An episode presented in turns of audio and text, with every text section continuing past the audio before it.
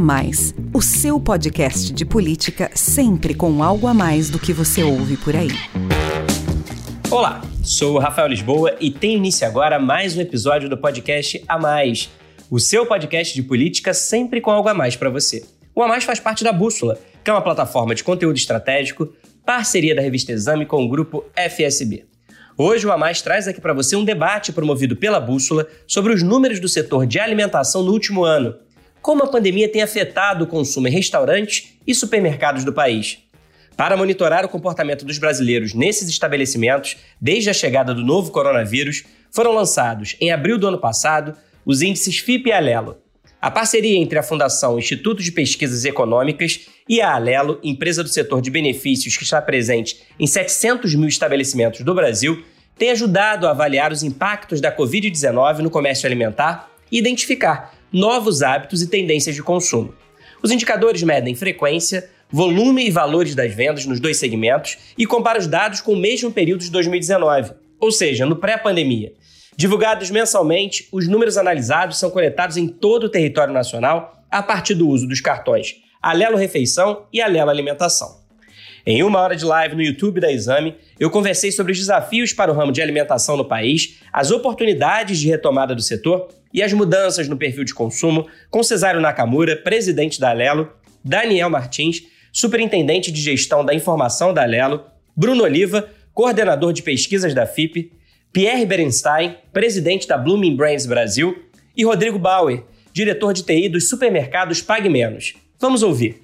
Eu vou começar então o nosso bate-papo querendo saber do Cesário, presidente da Lelo, como surgiu a ideia desse indicador de consumo em supermercados e restaurantes. Por que, Cesário, a empresa decidiu mapear as mudanças de comportamento de consumo durante a pandemia? Quais foram as principais descobertas reveladas pelos índices FIP e Alelo neste último ano? E qual vocês acreditam ser a relevância desses dados para o mercado? Bom, acho que é uma oportunidade boa de falar sobre os indicadores, né? E aqui acho que uma talvez uma correção. Na verdade, a gente já vinha namorando e já vinha conversando aí com o pessoal da FIP já de antes da pandemia. É, nós tínhamos esse desejo interno na Lelo de realmente ter alguns indicadores que pudessem medir a performance de dois importantes setores do varejo. Então, a gente já estava conversando.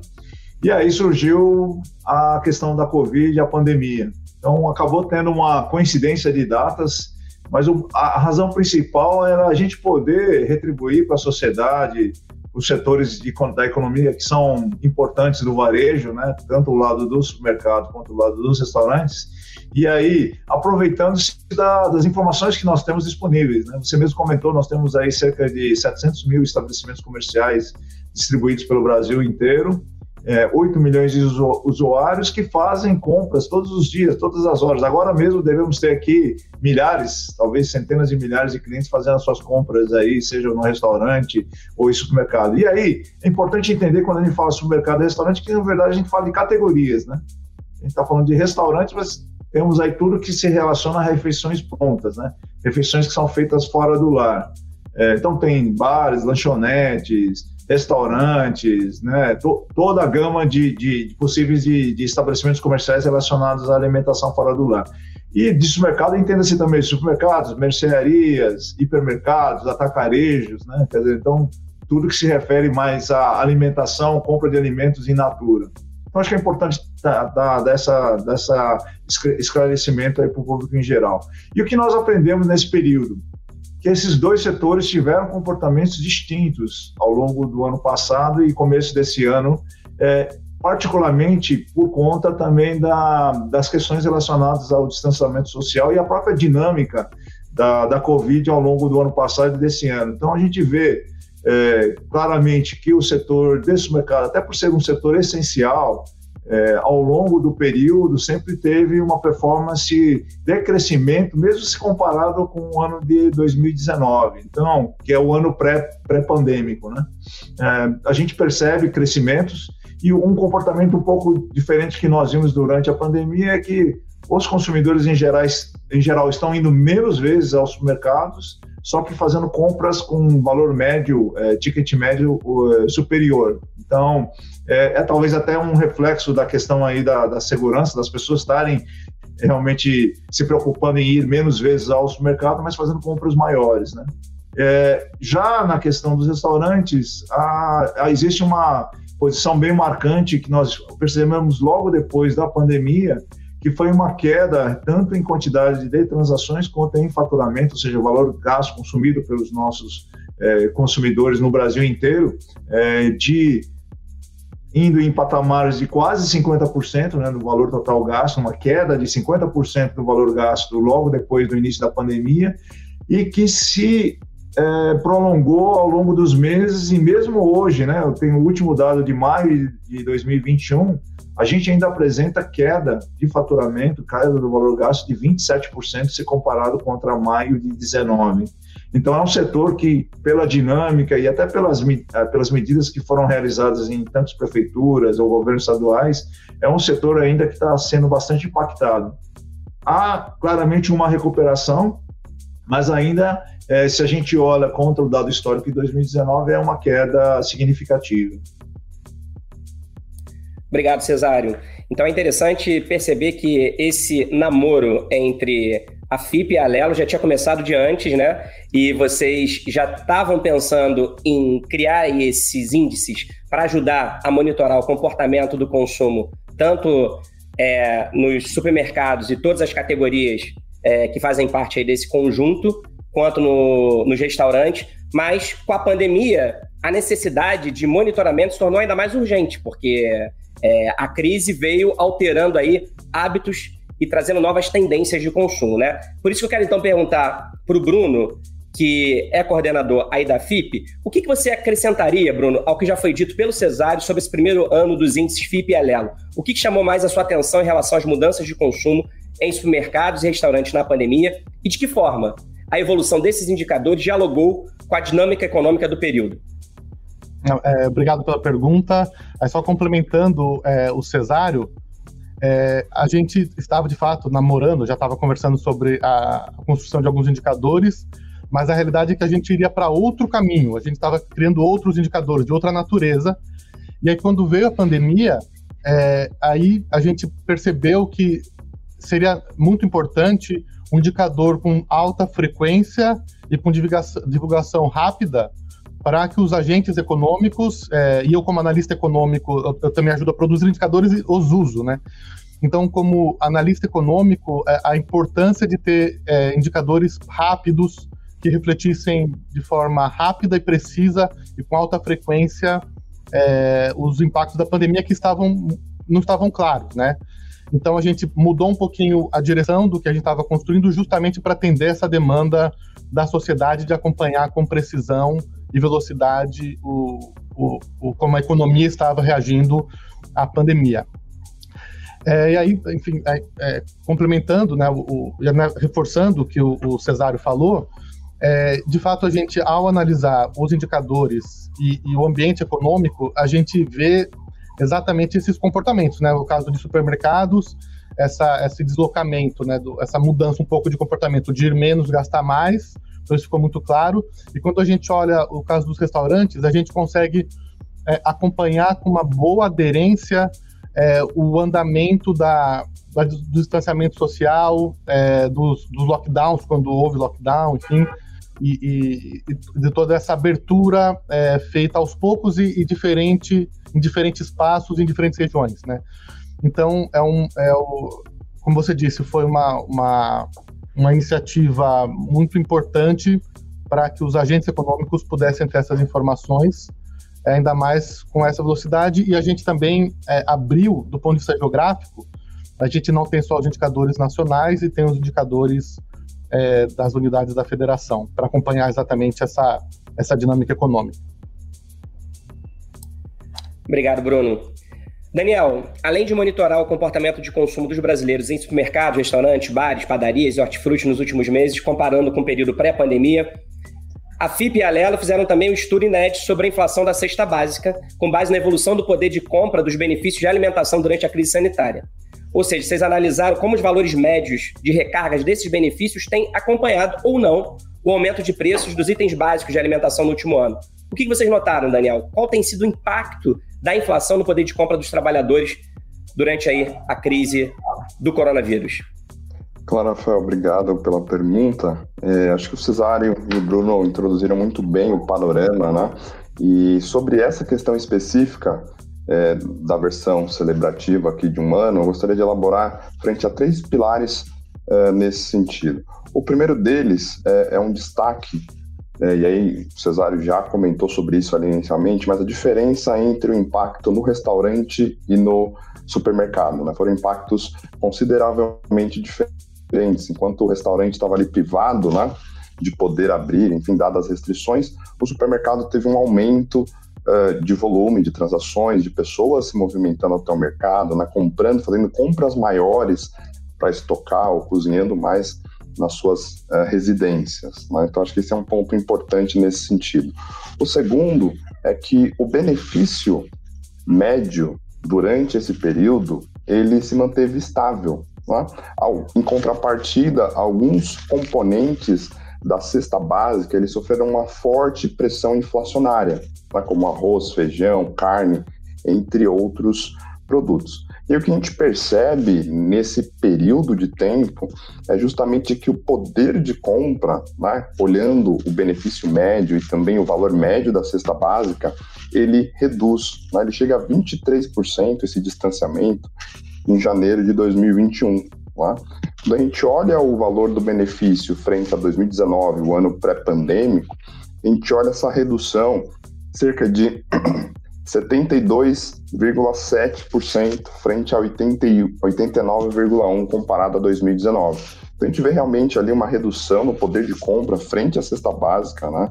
É, dado esse, é, essa pressão inflacionária, principalmente em alguns itens ali essenciais da alimentação diária né, é, dos brasileiros. Agora, então, eu quero conversar com os representantes de restaurantes e supermercados que estão participando aqui do debate com a gente. Como mostraram aí os indicadores FIP e Alelo, os restaurantes continuam ainda muito impactados pela pandemia, né? Mesmo que 2021 tenha registrado uma leve melhora nos, fatura, no, nos números, o faturamento, como disse aí o Cesário logo no início, ainda é entre 20% e 30% menor do que o período pré-Covid. Pierre, você é presidente da Blooming Brands no Brasil, grupo que reúne marcas como Outback Steakhouse, Ossi Grill e Abratio. Como é que tem sido a experiência de vocês diante das limitações impostas pelo coronavírus quais foram e ainda são os principais desafios e como é que vocês têm se adaptado para superar esses obstáculos. Legal, Rafael. Acho que a questão é ótima. De fato, o segmento sofreu muito, né, em razão das restrições. É, eu não posso é, deixar, né, de relembrar a sensação lá em março, quando a gente decidiu fechar 100% dos salões, né, e, e a gente olhou para o lado e disse: olha, a gente tem duas opções, ou ser parte do problema ou ser parte da solução. Então, como companhia, a gente adotou a postura muito de ser parte da solução. Então, a gente tinha mais ou menos 46 dos nossos quase, hoje são 126 restaurantes físicos operando delivery. A gente vem investindo no delivery desde 2018, comprando um equity de uma pequena empresa de delivery e, e olhando com muita atenção porque a gente entendia que era uma é, era algo que ia acontecer. A gente só não imaginou que ia ser acelerado da maneira que foi. E aí um plano que era de 10 meses para cobrir toda a nossa o nosso footprint de lojas, a gente fez em 10 dias. A gente usou todas as ferramentas digitais, fez os treinamentos rápidos e implementou e já com uma boa certeza que a gente poderia levar o momento Outback, o momento Abratio, a experiência para a casa do consumidor. Então foi desenvolvido uma carta que chega junto com o nosso delivery dizendo, olha, para você ter um momento Outback em casa, você diminui a luz, entre no Spotify, na nossa playlist e vá até o forno e aqueça o nosso pão australiano e tenha um momento Outback delicioso. Então esse foi o começo, uma rápida expansão no delivery e a gente percebeu que ganhou muita atração em muito pouco tempo. E a gente veio aprendendo, né? Sobre alimentação dentro de casa. Então, como o Cesário bem falou no começo, né, a gente está dentro do mercado de food service, que a gente divide em dois grandes blocos: a alimentação fora de casa, aonde pré-pandemia os restaurantes tipicamente concorriam, e a alimentação dentro de casa, que a gente não concorria. E o que a gente vê é que se abriu uma oportunidade enorme da gente entrar no mercado, que é mais de 70% do mercado de food service, de alimentação dentro de casa, via delivery, via to go. E a gente começou a desenvolver é, produtos específicos para o delivery para garantir que a gente teria essa experiência levada para casa do consumidor. Então, como a gente leva o chopp para casa do consumidor? Então, a gente desenvolveu um growler onde coloca o chopp dentro de um saco de gelo e a gente garante que chegue na casa do consumidor estupidamente gelado. Sobremesas, nossas sobremesas eram todas baseadas em sorvete, que não viaja bem. Então a gente desenvolveu sobremesas especiais. E o delivery tem uma característica para restaurante que ele não vende tanta bebida quanto no restaurante físico e a gente também desenvolveu bebidas específicas, drinks, né, que você faz você mesmo dentro de casa. E olhando também, ó, a gente é muito baseado em pesquisa de mercado, alfas e betas, né, os que setam tendências, a gente percebeu que as pessoas durante a pandemia começaram a ficar muito cansadas de cozinhar, de sujar a louça e o delivery veio para ficar. Então, isso é algo que não tem retorno. Para a gente era algo em torno de 3% do faturamento pré-pandemia. Obviamente, quando a gente teve 100% dos restaurantes fechados, se transformou em 100%. Hoje está estável em torno de 25%, mas é melhor dar um pouco de, de número e volume para você entender a importância. A gente tem feito mais ou menos né, 100 mil entregas por semana, que é o número impressionante, já chegou no mês a fazer 500 mil entregas, que é um volume importante. E além disso, a gente desenvolveu uma marca 100% digital, digital nativa, que é o Ozzy Grill, onde a gente usa os nossos restaurantes, né, que a gente está espalhado nos melhores locais, locais do país, e a gente produz é, um cardápio muito simples, baseado na proteína de frango, delicioso, que é um fast casual baseado no Sweet and Spice, e hoje a gente já tá em mais, tem mais de 70 operações de Ozzy Grill. A gente testou durante dois meses, e em muito pouco tempo a gente saiu de 10 operações para 70. Então, se eu comparar meus números, né, era uma operação é, 100% física, né, se a gente pegar o número de restaurantes físicos que eu tenho hoje, são 126, que tinha 46 deliveries.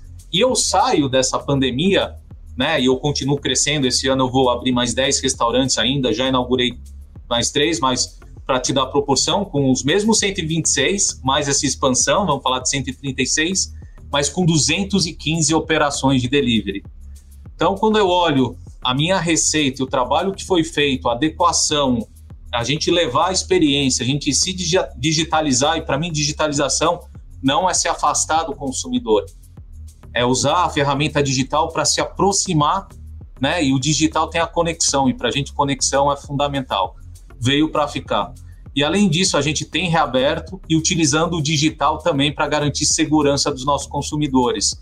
Então, cardápios digitais, a digitalização da fila de espera e muitas outras coisas em todos os pontos de contato, é, a gente sai, eu te digo, foi desafiador, mas a gente sai mais forte com um novo negócio punjante, promissor, de alto faturamento, com uma, uma marca nova e com 215 operações que talvez eu não tivesse. Então, quando você olha no meio da crise quais são as oportunidades, né, e começa a acessar esses bolsões, né, e esses mercados que você não acessava, a gente, é, quando a gente se compara com os índices de mercado, a gente está bastante descolado e já muito próximo de 2019.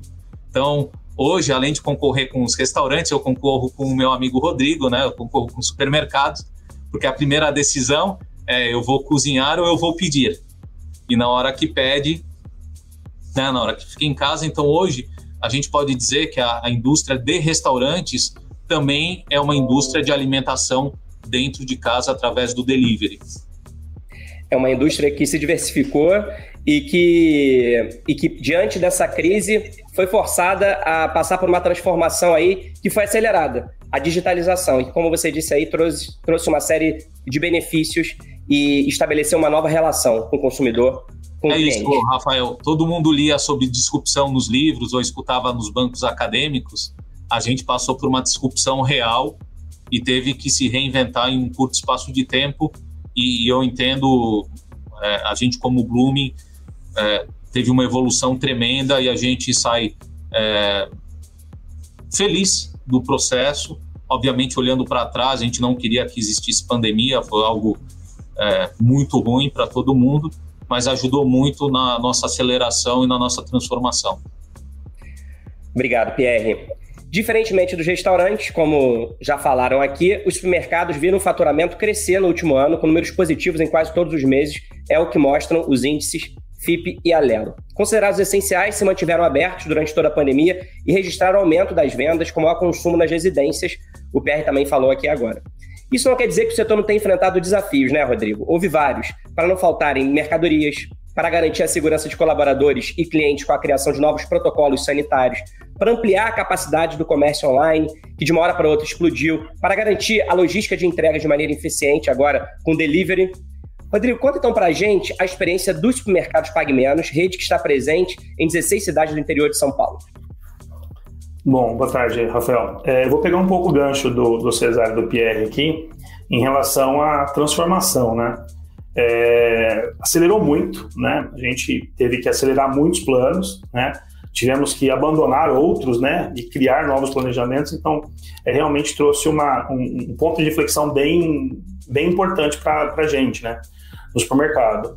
E a preocupação que a gente teve no início, né, foi da incerteza, né? E sempre quando tem um, um, uma notícia, alguma situação dessa, o consumo muda. Então a gente vem trabalhando com um tipo de consumo, suprimento, reposição, e de repente isso não é mais válido, né? Então a gente tem que olhar para dentro também e olhar isso e garantir é, aliado à questão sanitária né, dos colaboradores. É, a loja é um contato físico, né? então você tem colaboradores e clientes no mesmo salão. Né? Então isso é, levou, a gente teve que levar muitos patamares sanitários, né? a gente teve que, que remodelar, colocando algumas barreiras é, acrílicas em loja, transformando a loja, fazendo vários investimentos e aprendendo com isso. Né? Acho que a, a, a questão de você olhar o problema, né, como o Pierre falou, e fazer parte da solução, olhar aquilo de uma forma propositiva, entender e tentar resolver, essa abordagem é muito importante para o setor, né? Então a gente teve, primeiro foi o susto, né, de, de tudo que isso acontecendo, que a gente que ninguém imaginaria que chegaríamos a esse ponto, né, de lockdown. Muitos dos consumidores, né, de, de, de bares e restaurantes migraram porque estavam dentro de casa, né? Então a refeição era feita dentro de casa, até as crianças, né, escolas, né? Então teve um, um, uma mudança muito grande nisso, né? E a gente percebe também que teve uma migração de categoria, né? Quando a gente fala que o varejo, né, o supermercado, aumentou muito a venda, né, e até pegando um gancho da questão da inflação, a gente percebe aqui que aumentou o cash, mas tem uma diminuição de itens na venda de itens, né? E a gente tem uma, uma, uma, uma evidência também em canais. Então, por exemplo, quando o cliente do supermercado ele vem fazer compra no supermercado, ele compra, mas ele compra em outros canais. Uma farmácia, um atacarejo, até mesmo um restaurante, né? que, que acaba tirando, né, ou a gente tira uma venda do restaurante, ou o restaurante tira, né, basicamente uma venda nessa, pela, pela própria opção do cliente, né, do consumidor em fazer refeição dentro ou fora de casa. Então, todos esses cenários deixaram a gente muito inseguros, né, e muito atentos à mudança. Chega um determinado momento que estabiliza, a gente entende que isso é uma mudança, né? Ela vai dar uma estabilizada, e aí você consegue, daquele monte de ideia que você teve, elencar três, quatro, duas e seguir, né? a nossa foi realmente aumentar o e-commerce, né? É, e aí tem a diferença de, de, de, querer só estar preparado, né? É, nós tínhamos já há muito tempo namorando o canal digital, o e-commerce, o click and collect, né? Tinha muito apego visual, né? De ter um espaço bonito na loja para depois você começar a operar o serviço, né? E com a pandemia a gente teve só um espaço e foi muito bem recebido pelos clientes na questão do click and collect. Né? Então, o desafio nosso foi ter parcerias para entrega da última milha, né? É, você ter esses produtos para poder entregar, porque no meu caso eu tenho a parte de perecíveis, eu tenho a parte de hortifruti, né? Então, tudo isso também a gente tem que levar para uma segurança alimentar muito alta e com uma qualidade, né? Até melhor do que quando o consumidor vai nas nossas lojas fazer a compra.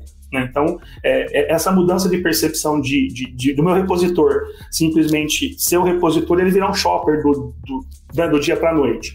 Né? Então, nosso crescimento aqui, a gente tinha uma loja em e-commerce e click and collect, e em 30 dias nós migramos para 11. Né? Então, a gente né, escolheu algumas regiões, a, a gente tem, em algumas cidades, a gente tem mais que uma loja, então a gente escolheu, escolheu uma loja para atender a cidade no delivery e no click and collect, implementamos, né? É, e aí foi acelerando, foi acelerando e simplesmente fazendo, né? A gente colocou o plano, foi executando, fazendo pequenas correções e fazendo. E isso é, é, é muito importante, né? Eu, eu, vejo que nem o, o Pierre comentou que é, é muito ruim passar por uma pandemia, né? Mas ela nos força, ela tira a gente da zona de conforto e coloca você realmente para mudar, para você criar ou, ou fazer. Então a gente pega no, em outras indústrias, né? Tem o, o, o, o vários restaurantes, teve que acelerar a mudança, né? A própria Lelo teve que acelerar, fazer as parcerias que estavam no namoro, teve que casar logo, né? Cesário. Então a gente teve que, que acelerar. E para a gente o supermercado não foi diferente, né? E aí depois vem a questão de ruptura, né? Que aumentou muito a ruptura, né? Teve produtos que, por exemplo, a questão de, de produtos de, de higiene e limpeza, né? É, Criaram-se categorias novas. A gente pega produtos que a gente nem era tão relevante na área de venda e você teve que colocar uma ilha, né? É, teve indústrias que não fabricavam, por exemplo, álcool em gel, começou a fabricar e a gente comprar, né? Então, assim, o, o, a mudança ela foi muito grande, né? Embora, sim, o, o, faturamento aumentou, mas, assim, aumentaram mais as preocupações também, né? Pra gente. Num primeiro momento, a gente teve, não teve nenhum tipo de restrição. Hoje, se já pega que já existe algumas cidades com lockdown, que até o, o varejo alimentar, o supermercado, para também restrição de horário, né? Então, a gente percebe que ainda toda essa movimentação ainda não terminou, né? A gente teve lá 2020, que foi um, um ano, assim, atípico, acho que não dá nem para a gente usar para planejamento, a gente tem que isolar bem o, o cenário, mas agora chegando no 21 a gente percebe que o desafio é diferente de 20, né? Então a gente tem, por exemplo, algumas cidades que decretaram lockdown, a gente nunca tinha passado por, por exemplo, de não abrir algumas lojas nossas e esse a gente passou, né? Horário é, restrito de, de, de, atendimento, né? E também outras, outras né, atitudes, outros procedimentos nossos foi abrir um horário reservado para um público específico, né? É, então a gente percebe que tem, teve muita mudança, muitas pequenas mudanças que, quando soma, a gente entrega um valor para a sociedade, né? Eu acho que no final é isso, né? A gente poder, como supermercado, atender a população, né? Na alimentação, né? Na higiene e entregar um valor para a sociedade. Eu acho que o, o setor de supermercado desempenhou bem isso, né? A gente tem as nossas associações que colaboraram bastante, a gente, né, as nossas redes também de, de, de varejo, que, que, sempre existe uma troca de figurinha, e os protocolos sanitários, né, que acho que esse que é o maior, é, é, um, é um ponto muito importante, porque o cliente, né, o cliente ele tinha um hábito de comprar em vários canais, então ele tinha a missão de compra dele. Ele queria comprar um determinado produto, ia para o canal A, determinado produto para o canal B. Hoje, a relevância do canal em preço, né, que é algo importante, né? A gente está falando de inflação, a, a, população também tem esse hábito de economizar, e a gente percebe que a, a, a missão de compra hoje está atrelada também à segurança. Então, além de você fazer uma propaganda, ter um produto, né, fazer, né, você tem que ter um ambiente seguro. O cliente chega lá ainda quando vai fazer compra em loja física, ele percebe, ele cobra muito esse ambiente seguro, né? Que a gente mantém os protocolos usualmente. Então, acho que que esses são os pontos que, que a gente teve que aprender, né? A gente teve que, que acelerar e veio para ficar. Eu acho que, acredito muito, nós acreditamos muito que, que todos esses processos, elas vão ter um balanceamento, vão ajeitar, né? Ela vai chegar no... no o, o, o, canal de e-commerce vai ter seu, a sua representatividade, o Click and Collect vai ter sua representatividade, mas como a gente criou o canal digital com base em loja física, diferente do PR, o PR teve que inovar e, e criar um outro canal para suportar né, a, a, a falta do, do, do, do, canal principal, que era os restaurantes, a gente complementou. Então, acho que acredito bastante que o varejo alimentar do supermercado que potencializou o e-commerce, ele já nasceu realmente né, uma omnicanalidade. Né? Então, para gente, esse foi o ponto, não é simplesmente um e-commerce que entrega do, do centro de missão todas as minhas vendas de e-commerce elas saem da loja, né? Então esse é um processo que a gente tem que melhorar bastante ainda, né? A gente tem que, que racionalizar, mas foi muito interessante ver a, a, o quanto isso foi rápido, né? O quanto foi rápido e a gente não podia errar. Claro, claro. Obrigado, Rodrigo. Você falou aí da, da experiência da rede de vocês no interior de São Paulo. Bruno, eu quero conversar com você porque, além de um panorama geral do Brasil, os índices FIP e Alelo, como você disse na sua resposta anterior, fazem uma análise do comportamento de consumo em supermercados e restaurantes por estado. Exato. O que, que o levantamento revela sobre a perspectiva geográfica? O que você poderia destacar sobre as diferenças regionais dos hábitos dos consumidores? Sim, é, na verdade, então, os dados, de fato, a gente levanta é, todos os indicadores que a gente tem para o Brasil como um todo, a gente também levanta para cada unidade da federação. E aí fica, fica claro é, que é, existe uma dinâmica é, específica de cada unidade da federação, isso pode ser explicado por alguns fatores. Então, por exemplo, em grandes é, centros urbanos, como São Paulo, Rio de Janeiro, é, é, Minas Gerais, enfim, quando a gente olha para Belo Horizonte, por exemplo, existe uma, uma tendência as pessoas usarem mais os restaurantes, porque como o deslocamento é mais complicado no dia a dia, então as pessoas acabam consumindo mais restaurante no, na hora do almoço, enfim, em, em, lugares onde a concentração urbana é menor, como em algumas regiões do próprio, do próprio estado de São Paulo, mas mais comum em outros estados, é comum a pessoa voltar para casa para almoçar. Então, digamos, essas diferenças de comportamento acabam se refletindo nos dados, né? Além disso, o timing das restrições sanitárias, é, que acabaram sendo diferentes nas, nas, diferentes unidades da federação, também são captadas pela, pelo, pela flutuação dos indicadores. Né? Então, a gente teve, por exemplo, tem o, o caso, ficou famoso, enfim, infelizmente, o caso do Pará, de, do Amazonas, que teve um comportamento um pouco diferente daqui. É, enfim, então é possível é, avaliar essas, essas diferentes transformações. Entretanto, do ponto de vista geral, o comportamento é muito parecido, né? É, embora tenha alguns, algum timing diferente, em todos os, os estados teve uma queda bastante abrupta, é, muito abrupta, em particular em março do ano passado, para os restaurantes, né? É, e, e, menos para o, os supermercados. Os supermercados se ajustaram mais rapidamente, né? Natural, por tudo que a gente conversou. Então, existe essa diferença geográfica, é, mas o comportamento geral é muito similar. Então não tem uma algo que destoie, é mais uma questão de time e, e, e, força. Em alguns estados um pouco mais forte, outros menos forte, e uma questão de time, mas o padrão é muito parecido em todas as unidades da federação que a gente acompanha. Cesário, a Alela é conhecida como uma empresa de benefícios que tem investido cada vez mais em tecnologia e informação. Como é que a produção desses indicadores se conecta com o posicionamento da empresa? Inteligência que conecta pessoas e negócios. Muito boa essa pergunta, porque no início você falou aí sobre a empresa ser conhecida no setor de benefícios, e é verdade, nós da Lelo nos orgulhamos de sermos líderes dessa categoria, né? É, mas ao longo dos anos, até com, com o decorrer aí da, da evolução dos negócios, nós também desenvolvemos outros negócios que não só os relacionados a benefícios. Então, acho que esse primeiro ponto para ser esclarecido. E aí, para reposicionar e, e, a gente poder é, contribuir para a sociedade, para os nossos clientes, para os nossos parceiros, é, nós começamos a, a, trabalhar nessa tagline que é a inteligência que conecta pessoas e negócios. E aí, como a gente materializa isso? Eu acho que os indicadores né, que nós estamos comentando aqui é uma forma concreta de a gente mostrar o quão poderoso é a possibilidade de utilizar a, as, os nossos dados. Né, os nossos dados que são compostos aí por transações, por compras realizadas pelos nossos consumidores todos os dias, todas as horas. Né? Eu costumo brincar é, um pouco ali na, na companhia que que é, nós temos aí na, na principalmente, vamos dizer, talvez acho que mais no período pré-pandêmico, mas ele serve como ilustração, né?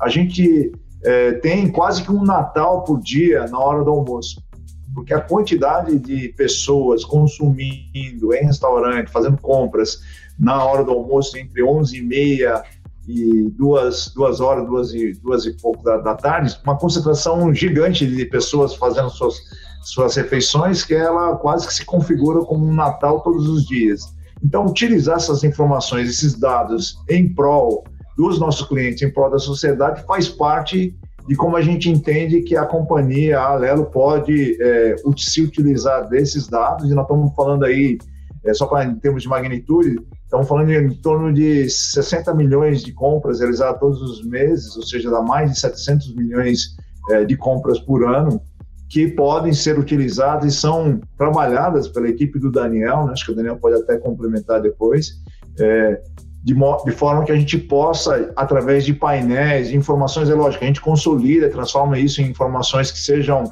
é, compartilháveis para os nossos clientes, de maneira que o RH, por exemplo, se é o contratante, ele pode ter, por exemplo, uma informação muito importante que é como é que está o meu benefício que eu estou dando para o meu colaborador em comparação com empresas é, que são, vamos dizer, do mesmo tipo, de categoria semelhante, para poder saber, ah, eu estou sendo, meu benefício está sendo competitivo ou não está sendo competitivo. Eu posso também contribuir com informações para os supermercados e restaurantes, saber como é que é a distribuição das compras dos nossos clientes em comparação com redes. Temos aqui o caso aqui da Outback, né? É, em redes que são concorrentes do Outback, a gente pode prover esse tipo de informação. Ou mesmo, por exemplo, em caso do supermercado, ah, como é que estamos é, no Pague Menos se comparado nessas regiões com outras redes, o valor de ticket médio, a compra média, a frequência de uso. Então, são essas informações que a gente pode prover e a gente acredita que o papel nosso como empresa é, é realmente entregar o benefício, mas também entregar essa informação é,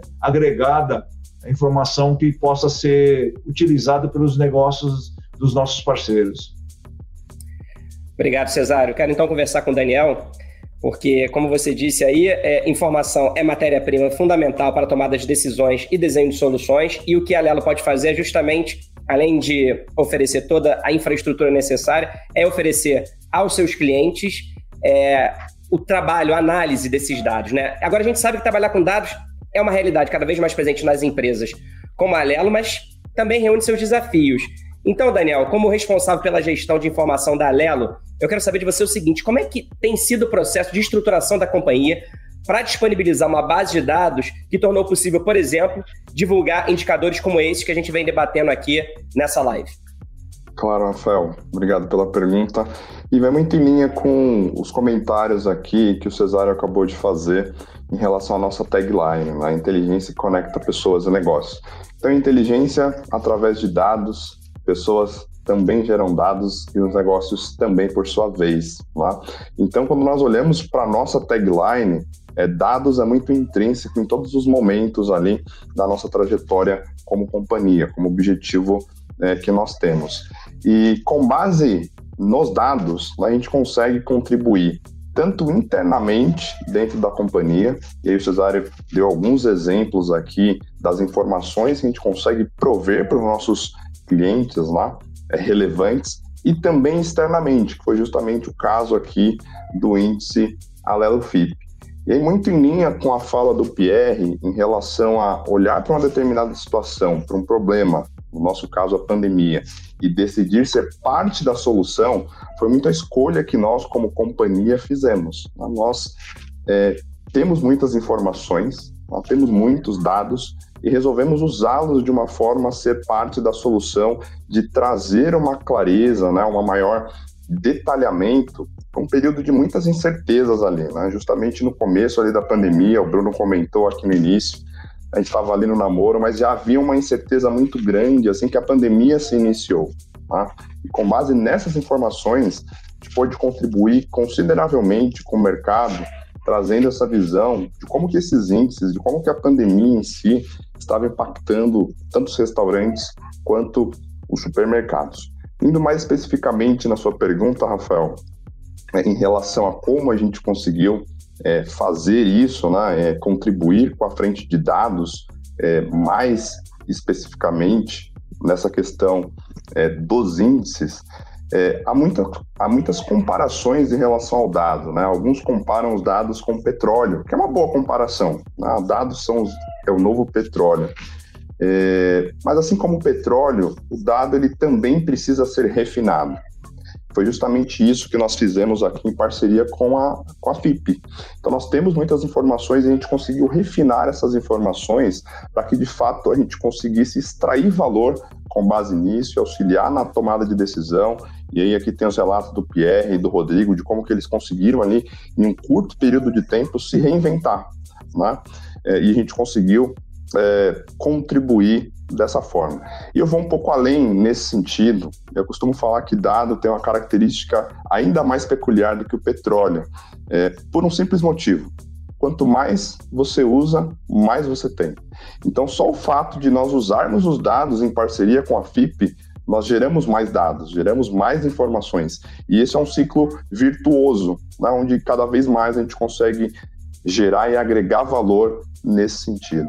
Então, como companhia, e muito intrínseco na nossa tagline de poder contribuir tanto com nossos clientes através de relatórios e reports específicos ali dos seus negócios, também contribuir com o mercado, porque a gente acredita muito é, numa empresa orientada por dados, né?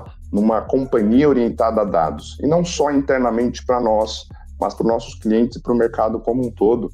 E o índice, né, os índices que nós lançamos, coroa muito essa nossa tagline, conectando pessoas e negócios. Quero perguntar para todos os debatedores sobre futuro. Pierre, o que esperar do mercado de restaurantes no país em 2021 e quais as projeções para Blooming Brands no Brasil daqui para frente?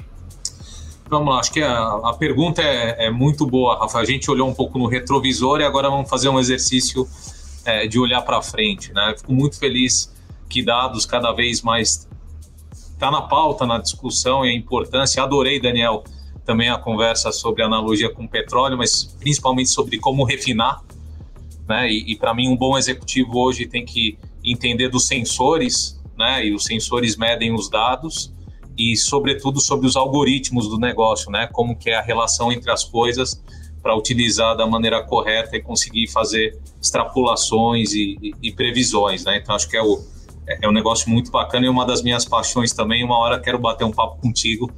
A gente tem uma, um benefício né, de olhar o que está acontecendo nos Estados Unidos, onde a gente tem mais de 700 restaurantes, e, e, um pouco da prova olhando o que acontece a cada flexibilização. Então, o que eu posso dizer assim, Rafael, a gente entende ter uma demanda reprimida enorme. Né? Apesar da, da pressão econômica e tudo mais, tem uma, uma ânsia do consumidor de ir e consumir. E a gente vê um consumo de autogratificação acontecendo, né? principalmente em itens de ticket um pouco mais alto, fora do país, isso vai chegar aqui com toda certeza. Então, a, a minha visão é, avançando vacinação, a gente retomando a normalidade, é, o consumo volta, só que a gente volta com essa camada adicional do nosso negócio digital e principalmente o que a gente chama do jogo O2O, offline, para o online, online para offline, para aumentar frequência de consumidor dentro dos nossos canais e agora é muito mais forte. No Brasil, a gente continua muito otimista, como eu já disse, a gente tem mais 10 restaurantes para abrir pelo menos esse ano, e a gente está 24 anos no país, todo ano investindo, passando pelos desafios que todo mundo conhece dentro do país, é, mas entendendo que a economia é punjante, é, retorna, tem um papel global bastante importante pra, e para o grupo a gente é um dos centros de inovação. Então, coisas que a gente cria aqui no Brasil, a gente tem muito orgulho de exportar, né? Um dos casos é o nosso Fundi, que a gente estava comentando, que a gente outbackizou o Fundi. E agora outro, outra coisa, a gente aprendeu né, que quando a gente acessa, e o nosso negócio é um negócio de que a gente chama, desculpa o inglesismo, mas de day parts, né? Então, café da manhã, almoço, janta. Como eu tenho a maioria dos restaurantes dentro de shopping, eu não tinha um. Eu estou muito amarrado ao horário de operação do shopping. E a gente acessava muito dois day parts que existem, que é o café da manhã e ao meio da tarde, né? Que é aquela coisa do snack.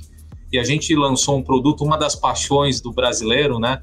É o pão australiano, que foi trazido para o Brasil pelo Outback.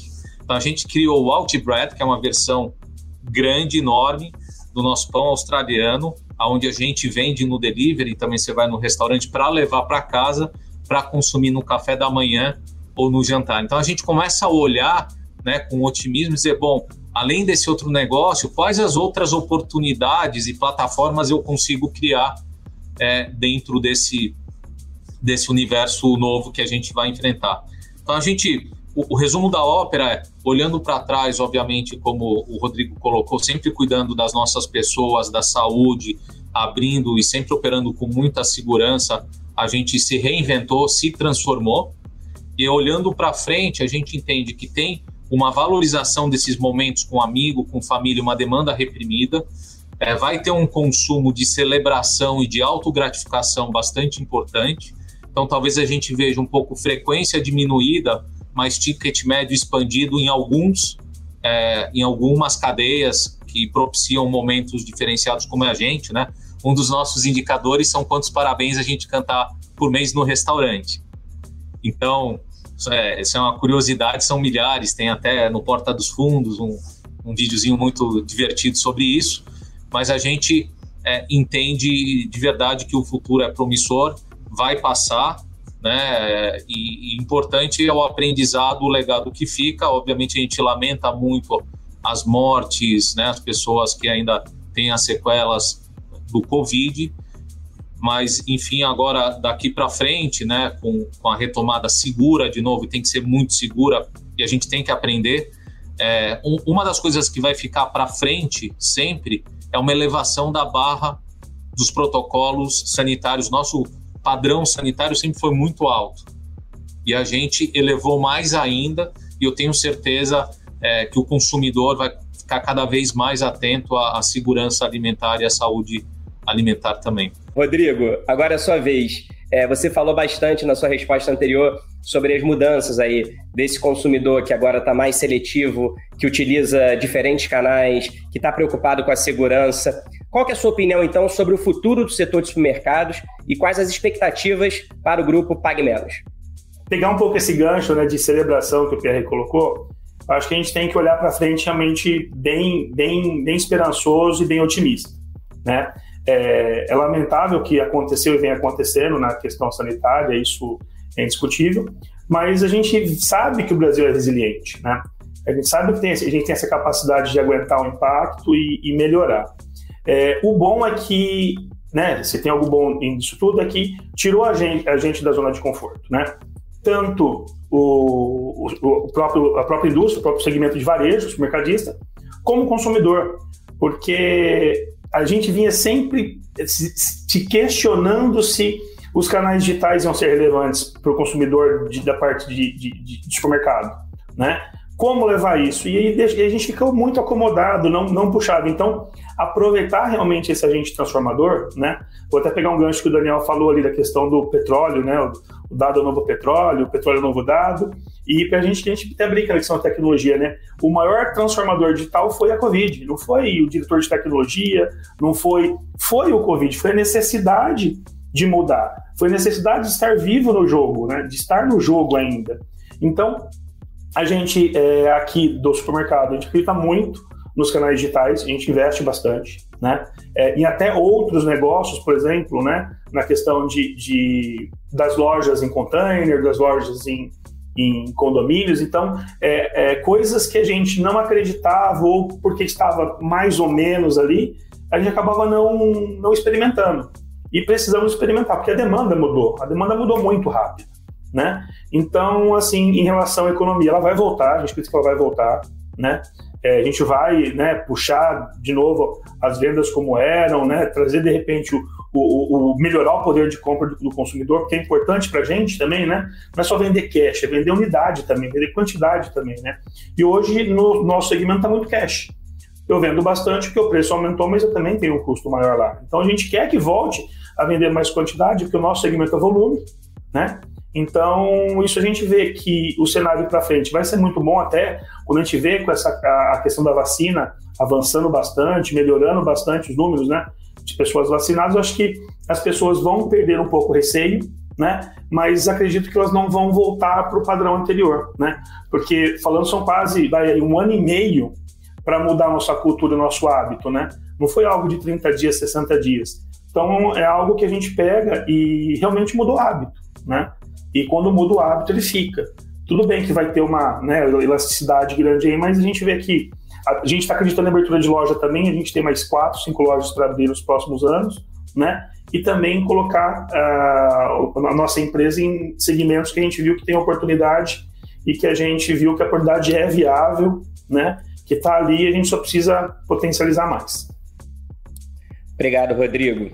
É, eu quero perguntar então para os nossos outros três debatedores também como é que vocês avaliam a evolução é, dos setores supermercados e restaurantes? A gente ouviu aqui representantes de cada um desses segmentos. Cesário, a partir dos indicadores FIP e Alelo nos últimos meses, o que, que a gente pode esperar daqui para frente em relação a esses dois segmentos da área de alimentação? Qual é a sua avaliação? Esses dois depoimentos, tanto do Pierre e do Rodrigo, representam muito a nossa crença. nós, nós, eu particularmente sou muito otimista aí em relação ao último trimestre. Eu acho que nós estamos avançando rapidamente com a vacinação nos estados, né? A gente vê em vários estados já os grupos é, da população mais jovens é, já sendo vacinados na primeira dose e a segunda dose possivelmente ainda nesse terceiro trimestre. Então, a minha expectativa para o último trimestre é a gente ter uma recuperação bastante acelerada. A gente já começa acompanhando, olhando aí em termos de emprego formal, ver sinais dessa melhora da economia, do PIB, e isso ajuda tanto o setor de varejo como outros setores. Então, particularmente, é, um, um, olhar que nós temos é de que no final do ano e, e, o ano que vem a gente deve ter indicadores melhores, tanto do lado do, dos supermercados quanto do lado, do, principalmente dos restaurantes, que, que foi o, o, setor mais impactado desses dois que nós analisamos.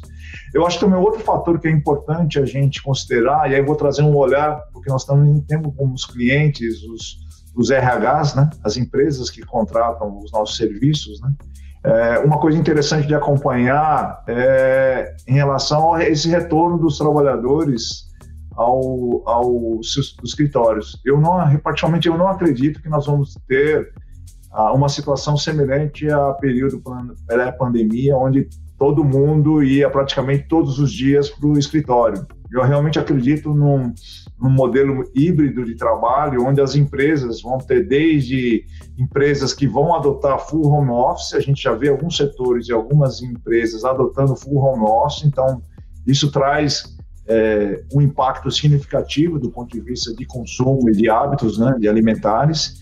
Como nós também não acredito que a gente vá ter também é, pessoas que vão simplesmente abandonar o hábito de ir, por exemplo, para restaurantes. Né? Mesmo a gente voltando, eu acho que existe uma coisa, e particularmente do brasileiro, acho que é do ser humano, mas do brasileiro, que é a questão que o Pierre comentou, que as pessoas gostam de, de confraternizar, e o horário do almoço, mesmo durante o trabalho, é o momento que a gente descontrai, que a gente almoça com os nossos amigos, os colegas de trabalho, é um momento de relaxar, é um momento de brincar, é um momento também de comer, né, dividir as refeições com os nossos colegas. Então, acho que esse, esses momentos vão ser importantes e, e mesmo nesse sistema de híbrido, a gente vai ter oportunidade realmente de pessoas, das pessoas conviverem durante duas a três dias, às vezes até quatro dias por semana, é, no escritório. Então, acho que vai ser interessante ver essa dinâmica de retorno das empresas para os escritórios.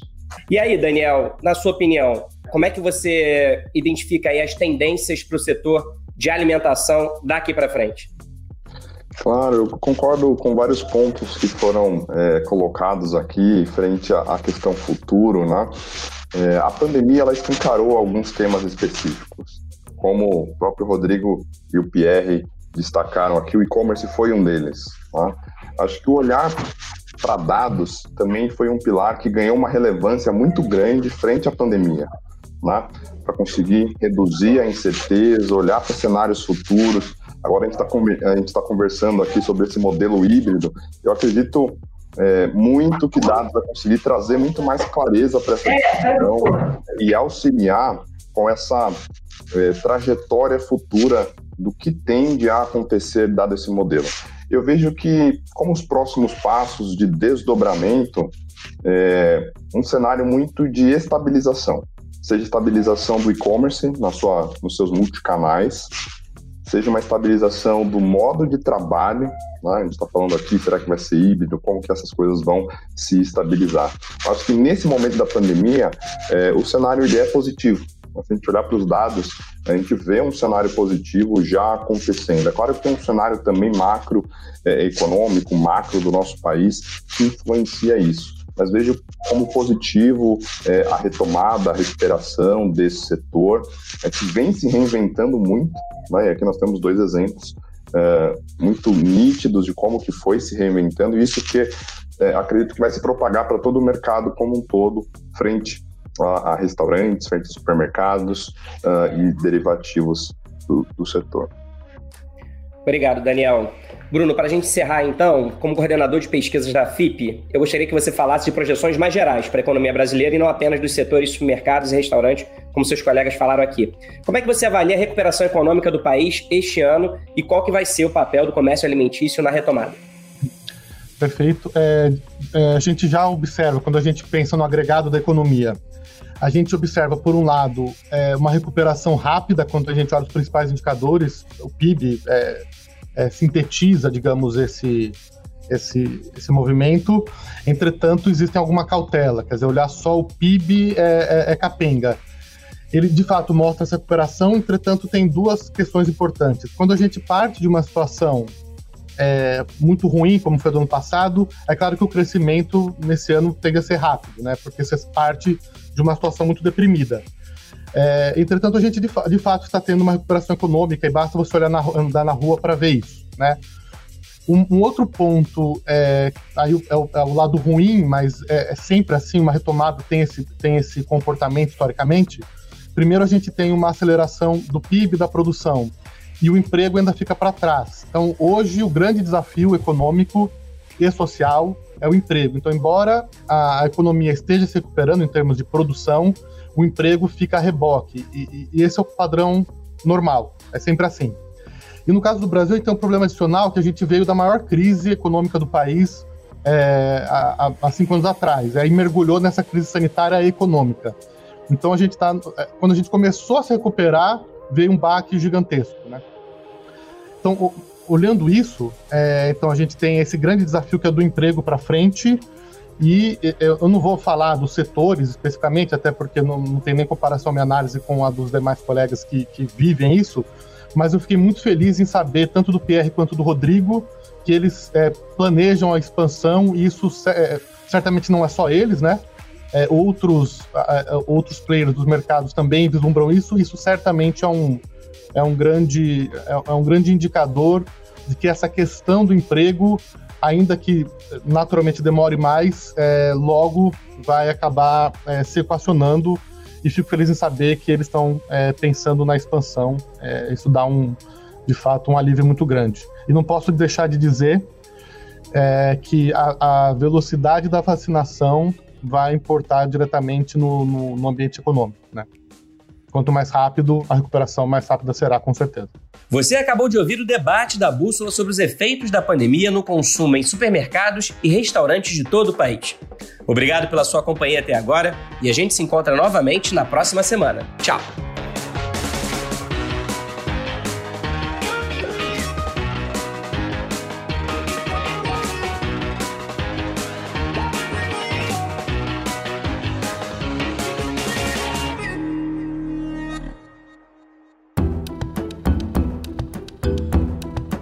Edição Guilherme Baldi, este podcast faz parte da plataforma Bússola, um produto do grupo FSB.